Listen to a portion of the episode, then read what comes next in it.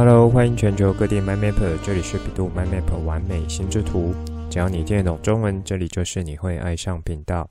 在完美心智图频道，你可以找到属于你自己的心智图样貌，可以更有效使用心智图，喜欢上心智图。更重要的是，让你可以开心的玩乐心智图，画出你心中最美的心智图。这一集我们聊一下如何利用心智图法技巧做好沟通管理，有哪些要注意的地方呢？现在就来听传奇聊心智图，一起完美心智图。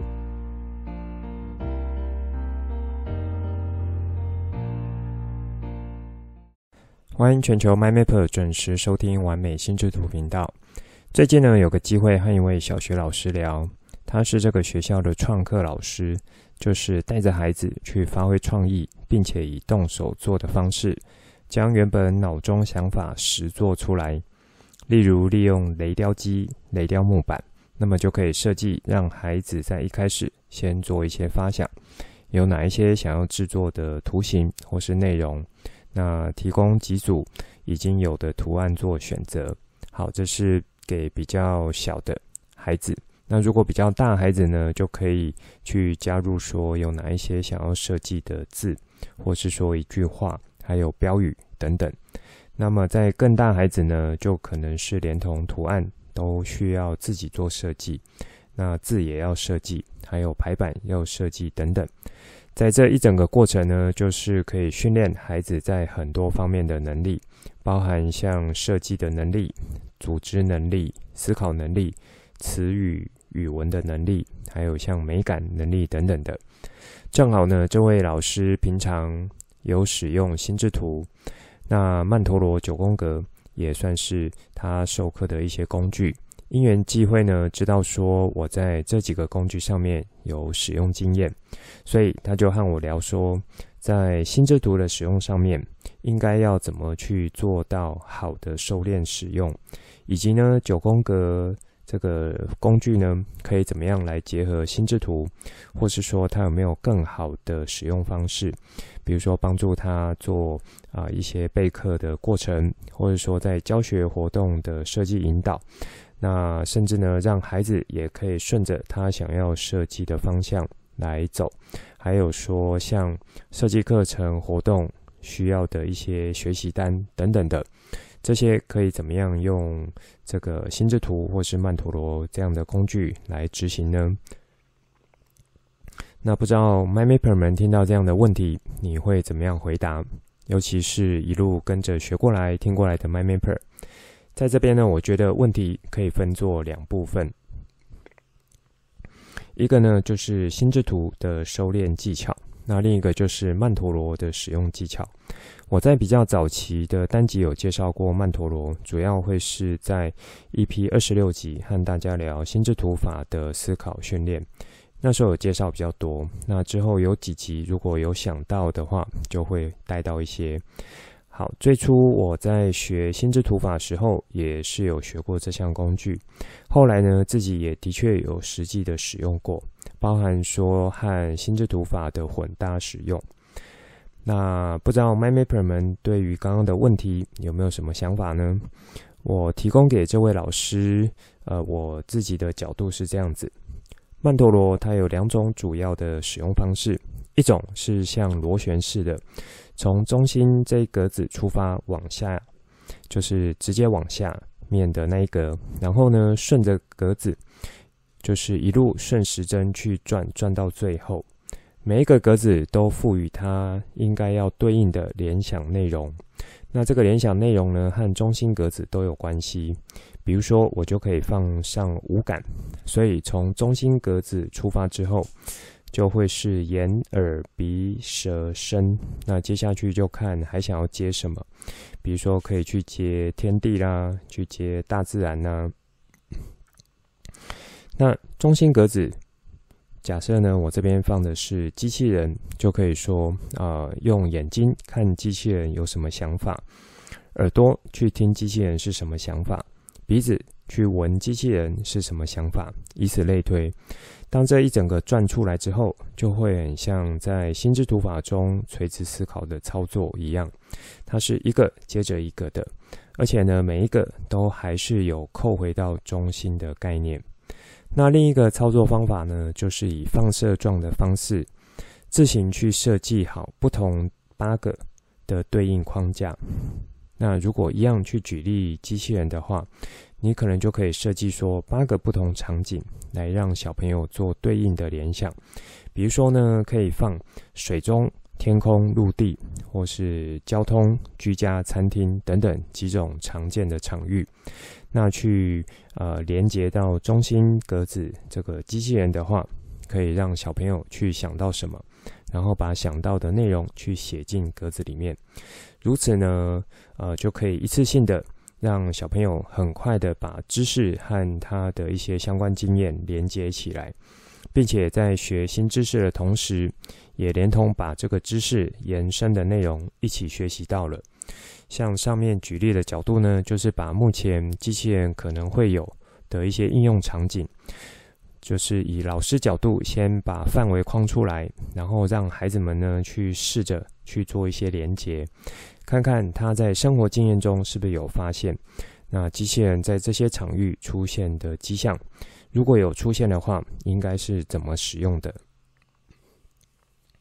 好，再来第二个是关于心智图收敛技巧。那我这边就提供老师呢有两个角度，这其实都是属于阶层思考和分类技巧的综合运用层面。第一个呢，就是把阶层思考往上一位阶，可以说是属于相对抽象概念的。那如果说啊、把阶层思考往下一个位阶，会属于相对具体的一种资料形态。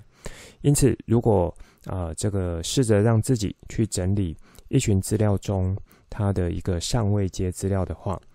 找出来并且去定义这样子的过程呢，它其实就像是一种收敛思考的训练。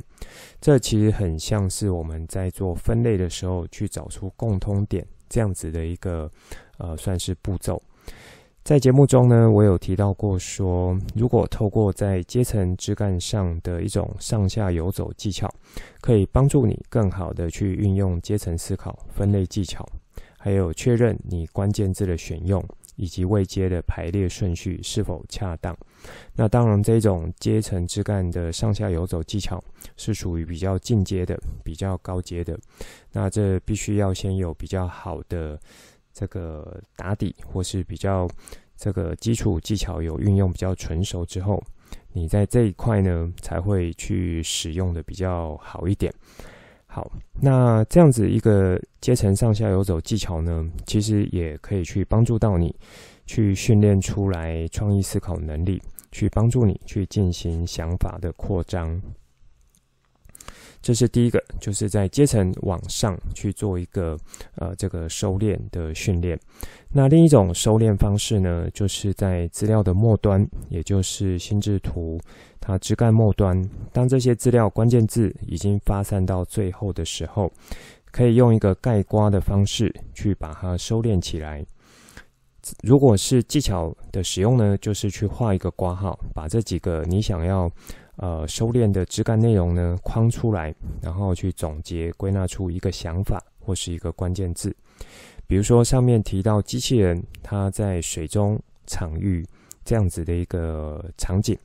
那可能就继续去发想出来说，在水中场域的话，有水下工程机器人、水下扫雷机器人、水下探测机器人，还有水下修补机器人。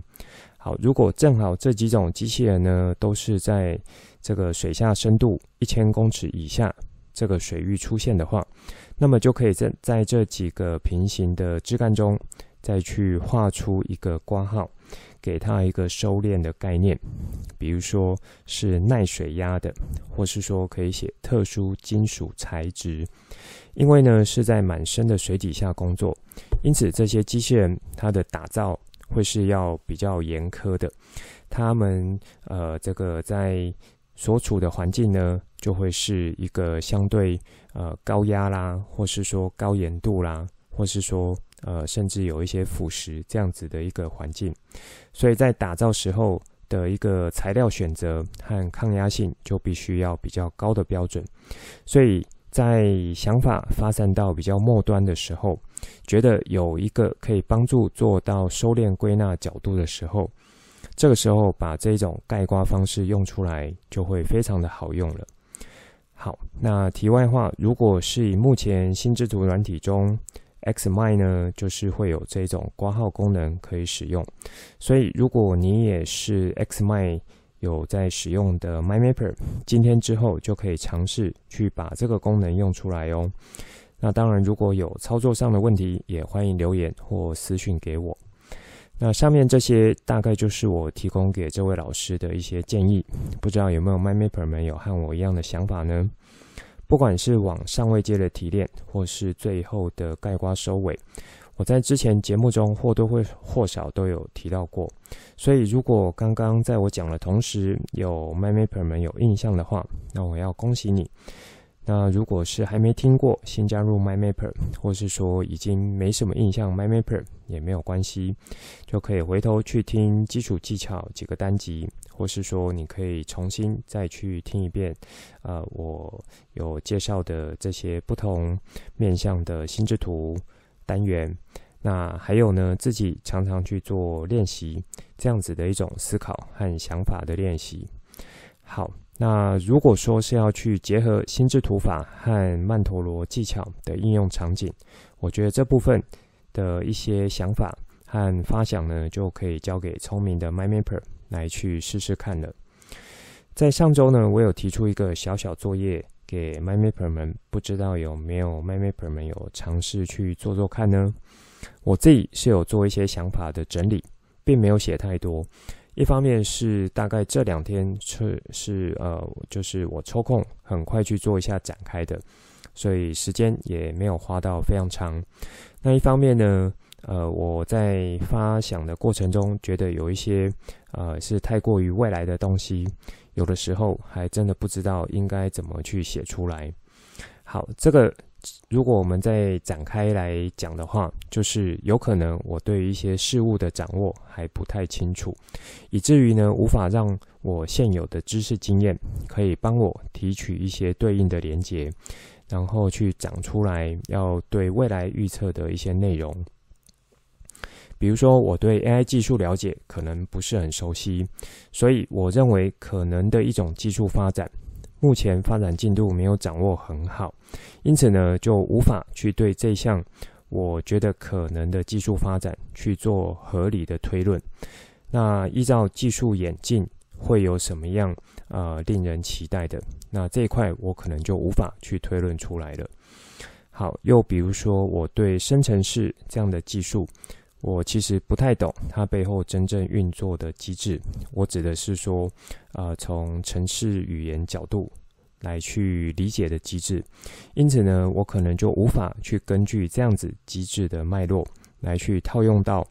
我想要去陈述未来可能会发生的事情上面。所以呢，话说回来，我其实是很佩服那一些预言家，尤其呢是预言写小说的，呃，这些有名的作者。那他写了很多关于未来会发生的事情，书卖得好，还去拍成电影。所以那一些带有未来和科幻电影，其实我是蛮喜欢看这一类的，呃，这个题材的。那故事主轴，它其实背后都有一定的理论基础，或是科学事实来作为他们这个故事发展的根据。那么，要可以去呃有这么庞大的知识量，或是说把这些资讯量建构起来，那并且去提提取这些有用的点，做到串联，产生出一部完整故事架构的小说或是电影。那都是需要很扎实对这些现有事物的了解，这样子的一个掌握的。好，Anyway，那这算是这阵子呢，呃，我觉得我有尝试以创意思考角度，而且是偏向自由联想方式来去做的一张心智图。有兴趣的 My Mapper 呢，就可以再去看一下。我把贴文链接放在节目单中了。这算是一开始想和大家分享东西。上一周呢，和大家聊到，如果用呃心智图做会议记录的一个内容，我觉得对于成人 Mind Map 们来说，应该在使用情境上是会更贴近你们的一个现实状况的。我觉得在以心智图进行会议记录的一大要点，就是可以透过心智图的方式去促进整个会议记录的有效性呈现。那么共享的方式呢，其实就可以有更有效率了，同时也可以去提高与会者或是非与会者对于会议结果的理解。那以及呢，让会议决议接着而来的沟通可以更具有效果。所以，顺着这样子的角度来想的话，以心智图作为沟通的一种方式，也就可以去达到更好传递讯息，或是说更好表达出正确讯息，想要被了解的讯息，这样子的效果呢，其实都会有所提升和更加有效率的。所以呢，我们这一集就来聊一下，如何让心智图让我们的沟通管理可以做得更好。好。在大家呃理解这个题目，或者说想要呃这个先推论一下这个题目背后可能的会有一些状况时候呢，我觉得呃在要用心智图做沟通的这这件事情上面是会有一个前提的，也就是对于心智图的了解程度，以及应该要如何正确的读一张心智图，这样子的能力是会有关联的。什么意思呢？就是如果大家对于心智图的资料呈现方式不太熟悉的话，或是说制作心智图的人对心智图法的掌握度没有很好，就会很像在节目中有提到，初学者常见几种可能错误方式，比如说塞了一堆字在枝干上面，阶层的上下位阶并不是真正去从考量关键字或是分类这些角度来去做的，因此在读这样子心智图的时候，那和平常去读这个文字内容或是条列式重点内容是没什么两样的。也就是说，用这一张心智图并不会让你有更好的沟通效果。好，另一个呢是阶层内容和关键字选用，如果没有下功夫的话，也很可能造成阅读这张心智图的人会不太清楚真正想要表达的意思是什么。虽然说心智图的制作是带有主观性的，但是如果整体要沟通的对象，心智图法技巧的水准呢都有在一个水平以上的话，那么沟通起来是会更加方便有效的。因为使用的关键字啊是大家有默契的，所以用最好的关键字来去做呈现的话，其实就会变成啊、一个非常有效率的沟通。那甚至是一些符号或意象的表达，彼此也都有一些默契或是共识，所以把这些使用符号使用出来的话，也就会非常的方便。反过来，如果整体要沟通的对象不是所有人都很了解心智图。那么制作心智图的人在选用关键字的话，反而是要去多加的斟酌考量。那有没有放宽这个关键关键字，呃的一个内涵，或是说补充一些说明等等的？有的时候可能会补充过多资讯，会让原本应该要精简资讯的心智图，反而呢变得和单纯条列式去转成树状图这样子没有太大差别。好，那如果是这个情况，其实很考验的就会是制作心智图这个人的一个功力了。当有这些状况发生的时候，应该要怎么做呢？才可以更好去用心智图来进行沟通？我这边提出三个角度，分别是学习看、学习画以及要多使用。学习看呢，也就是怎么看懂一张心智图。这个我想在市面上书籍或是一些老师在教心智图的时候，不一定会特别教的地方。其中一部分原因呢，是因为心智图它本身就蛮好懂的，所以当初托尼先生发展这套工具的时候，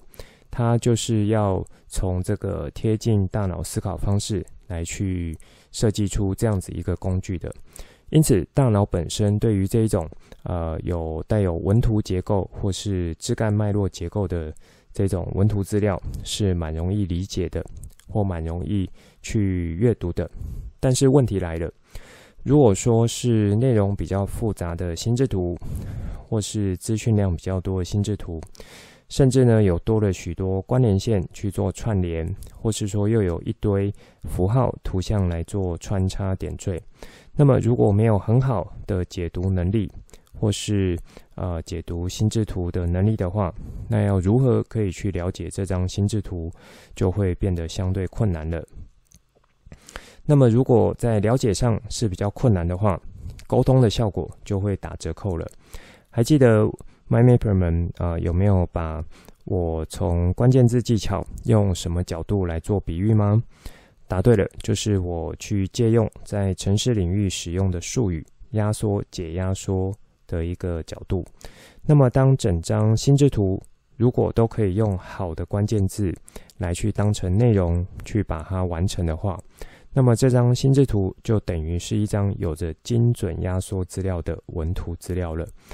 而当你在看着这张心智图的时候，脑中呢自动会去顺着阶层枝干的安排，还有关键字的提示，让你一层接着一层去解压缩、去还原，并且在脑中可以自动形成一个一个完整的情境内容和意义。如此一连串一气呵成的过程，其实不是只有我在这边讲几句这么简单的，所以。要学习怎么看心智图，是我觉得说不少人在学心智图或心智图法时候会忽略的一个地方。每一个人他使用关键字的选用是不同的，那你认为的关键字不一定是另外一个人认为的，所以你能否看到不一样关键字的时候，却仍然可以去串联出背后对应的内容？那串联出这个内容呢，不会相差太多。这考验的反而会是阅读这张心智图的人，他的一个心智图法功力的。好，我这边呢，简单说一下，说我在外面做教学的时候，通常第一步也是在教怎么样去看心智图。那怎么看心智图呢？是有几个步骤的，不是随便看一看。第一步呢，一定是去看中心主题，因为一张心智图最重要的就是这个主题。从这个主题去做判断和理解，说到底这张心智图想要呈现、想要告诉我的会是什么。如此，心中就会有一个大致的方向，有点像锚定的作用。接着把主要枝干看过一遍。那么在看的时候呢，是要从右上角顺时针往下。转一圈来去看这几个主要枝干的，主要枝干就是和中心主题最相关的几个重点，也可以说是这张心智图想要告诉我们最重要的框架和范围会是什么。当这两个看完之后呢，基本上心中会有六到七成对这张心智图要告诉我们的事情有一定掌握了。除非说这个呃中心主题或这个呃这张心智图，它呈现的是属于新的知识领域、新的议题，以前呢可能从来没有接触过，脑中是没有对应的知识经验，没有对应的资料库。那在这种情况下，看完这中心主题和主要枝干的话，可能就只会理解大概两到三成左右的水准。不过，我觉得就是随着年纪增加，或是历练和历练和经验，呃，这方面呢，一定也会是增加的。因此，呃，就是当如果你是一个成人 MyMapper，而且有不少经验和历练的话，在看完前面这两个步骤之后，相信都会有六到七成的掌握度的。而如果说，呃，这个主题是有曾经经历过，甚至是熟悉主题的话，我觉得这个掌握度会更加的提高。那么接着第三步就是从每一个主要枝干去接续，把一个主要枝干中它的一个呃完整内容做到解读。好，那在解读的同时呢，就是去把这主要枝干背后连接起来的次要枝干、第二阶层、第三阶层等等的，去把它呃完整的看过一遍。那这算是第一个学习看的一个角度，也是我认为要以心智图来进行沟通的时候所需要去进行的第一个步骤。好，那第二个呢是学习画，因为你会看。表示说，你可以去懂别人的东西，懂得用这种呃文图资料呈现方式去解读已经是经过压缩的资料。那解读后，你是可以去还原、去理解这些压缩资料的。在学习化呢，其实就是比较偏向技巧方面的学习和执行的。在完美心智图频道开播第一集，我想带给大家的观念就是说，学心智图不是只有单纯的学习化而已，单纯的只是把它当成资料整整理工具。更重要的呢，是把心智图法当成是一种思考工具，以及呢是可以融入到日常思考活动中。在学习化这部分。我想，呃，不用去特别介绍太多这些，呃，基础技巧部分。那这些基础技巧呢，是可以让 m y m a p e r 们回头去去听相关单集。好，在这边我想要特别提出来，关于在沟通上面使用的心智图需要注意画的方面会是哪些？那有没有 MyMapper 们去想到呢？答对了，其实就不外乎是那几个。那我这边呢，会认为关键字技巧、阶层思考和分类技巧这几个，仍然会是在沟通上使用心智图的时候，属于核心中的核心。因此，要把心智图做成沟通使用的时候，表示说不会会是不会是以这个呃自我主体或是自我意识为中心的，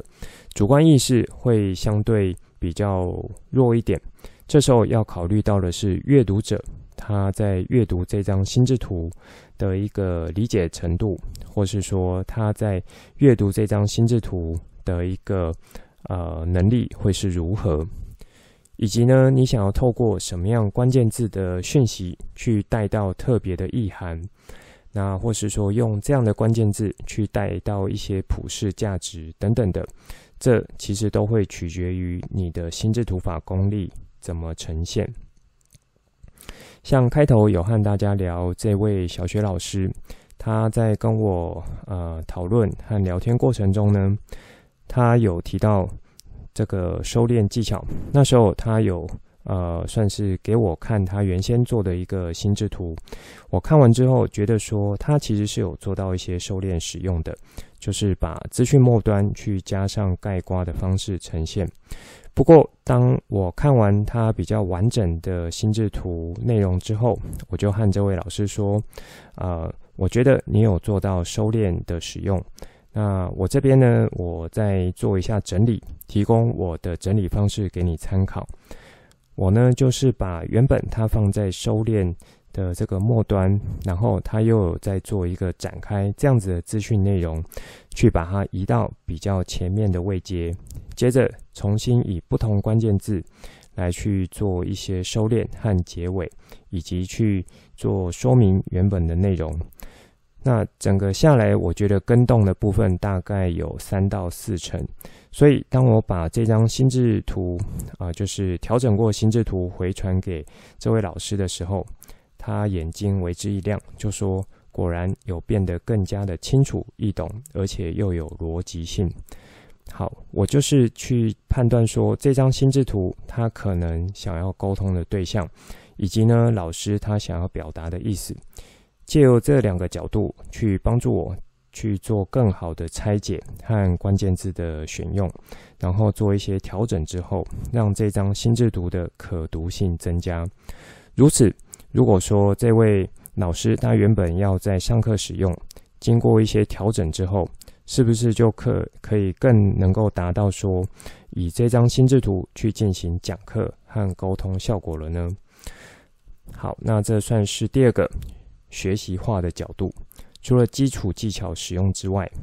那还有我特别想要啊、算提醒 MyMapper 们提出来的地方。最后一个角度呢，就是多使用。这里的多使用不是只有多去画而已，而是要多去用心智图来进行沟通。如果说目前 MyMapper 的身份是老师，或是家长，或是学生，或职场工作者等等的都没有关系。那么，当你想要用心智图作为作为一种新的沟通工具的时候，其实就是要多去使用它，把它用在生活中。把它用在工作里面，或是用在你日常的思考活动中。比如说，在家里的话，可能是家庭行事历，啊，可能是一周的计划，或是呃一个旅行计划等等的，那就可以用心智图来做。或者说冰箱食物它的一个摆放位置、保存期限等，这这些资讯呢，也可以画一张简单的心智图，就把它贴在冰箱门上面。或者说爸妈想要教孩子读书和做笔记的时候，也可以用心智图的方式来去进行，啊，帮助孩子去做到一些理解，那甚至让他去很好去啊学起来这样子的一个使用方式。好，以这样子，爸妈在带着孩子读书或做笔记的话，那就会是最常见到的资料整理，或是说图书馆式心智图的样貌了。好，如果说是在学校场合，老师他进行教学的话，他可以使用心智图。像我在节目中也有分享过几次，我实际上课的时候是会直接用黑板、用板书的方式来画。那同时呢，我保留几个枝干作为思考的空间，让孩子和我讨论的内容，就是讨论过后的内容，把它放上去。如此呢，就是孩子他会觉得说是他们的意见来去当成呃这个老师讲课的一个主要内容，好，就不一定完全是我的想法来去当成心智图的内容的。那还有呢，像是老师要进行备课的时候，啊，尤其像现在会强调几位老师去做一个共备，好，就是像跨科老师去进行共备，那么心智图就会是一种很好的使用，还有很有效率的一种形式。怎么说呢？像前面几集有提到说，当你专题讨论完的心智图，要把它当成简报使用的时候，其实直接拿来用是可以的。不用去做太多修改，或是重新去做简报。一样的，如果是老师在进行共备的时候，一开始每个老师他可能就要先准备各自的资料。那准备好后要进行分享的时候呢，其实就把这些原本准备好图书馆式心智图的资料，把它转成简报形态心智图，等于就是直接拿来用就可以了，非常的方便有效率。在企业职场或是政府单位这些地方，那就会像是有这种计划管理、决策沟通、政府制定这些常见的工作项目或是流程一样的。如果在讨论时候用心智图做成记录，讨论完后直接拿这一张心智图发布做沟通方式，与会者或是需要被告知的人，如果都有阅读心智图、解读心智图的能力。那么就可以非常有效去判读这张心智图想要公告的讯息，想要带来的资讯。好，那还有像前面所说，呃，当去有效解读和判读这张心智图之后呢，你就可以很好去理解这一张经过压缩的文图资料，它背后代表的完整情境意义和内容。所以，MyMapper 们在经过我说明这三个角度之后，是不是有更好去理解到说，如果以心智图来进行沟通的话，它背后其实有一个很棒的概念，就是当彼此沟通对象对于心智图或心智图法有更趋于一致的掌握和理解之后呢，心智图它其实是会变成一种共同语言，或是共通语言的，彼此是可以很好、很有效率的去做到沟通的。好，那在以心智图做沟通管理这个介绍呢，就会是结合了像图书馆式心智图，也就是做资料整理这一块。那以及呢，当做完整理之后，还要去做简报形态心智图，等于会是这两种使用情境的一种综合应用了。在这一周呢，AYOA 延伸枝干更新先一样做暂停。这周我是以创意形态的心智图去发想了关于生成式心智图聊天机器人为中心主题去画的一张心智图，还有写的一些文这个啊、文字内容。那有兴趣的 MyMapper 再去看一下脸书 po 文了。好，以上就是这一集想分享给大家内容。最后帮大家整理一下这一集的重点。一开始和大家分享，最近有和一位小学老师在讨论互动。心智图法，那曼陀罗思考法这两个工具，它一些使用上的疑问，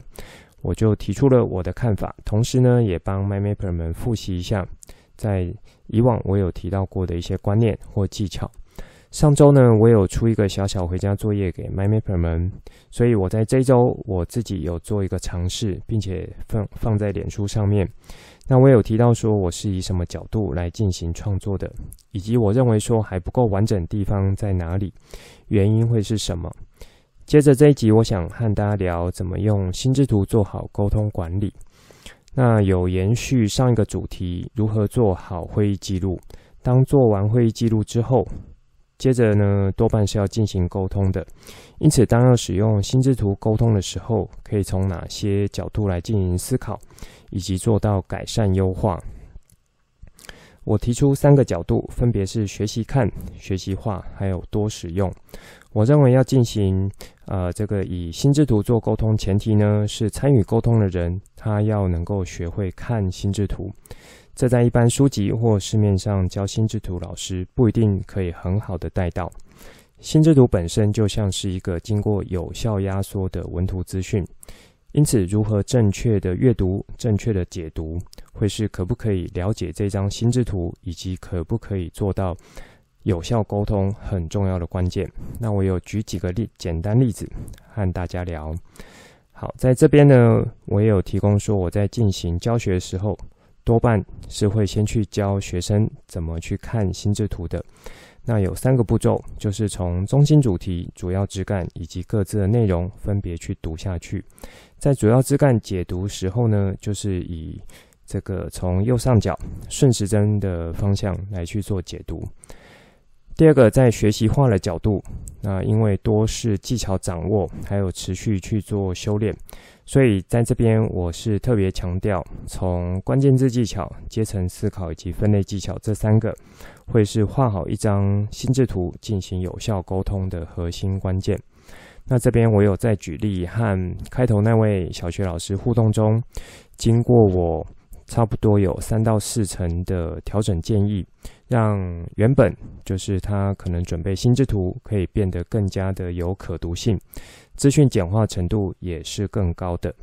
最后，在多使用角度呢，那我就举例说，像在家里面，或是像学校、工作场合、企业、政府单位，可以使用的几个情境和面向。最后，我就有总结：当彼此沟通对象对于心智图和心智图法有更趋于一致掌握和理解之后呢，其实心智图就会变成一种共同语言，或是共通语言。彼此都可以很好、很有效率的去做到沟通。那以心智图在进行沟通管理的时候呢，它就是结合了图书馆式心智图，还有简报形态心智图的一个综合应用了。好，在这一周 AYOA 动态节目单延伸枝干，我先再暂停一次。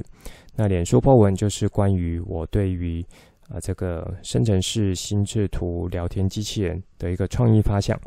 有兴趣的 MyMapper 就可以再去看。这集内容就先说到这里，这之后再跟大家聊更多我对心智图的认识所产生经验和想法来跟你分享，带你一起重新认识心智图，一起喜欢上心智图。希望你会喜欢今天的节目。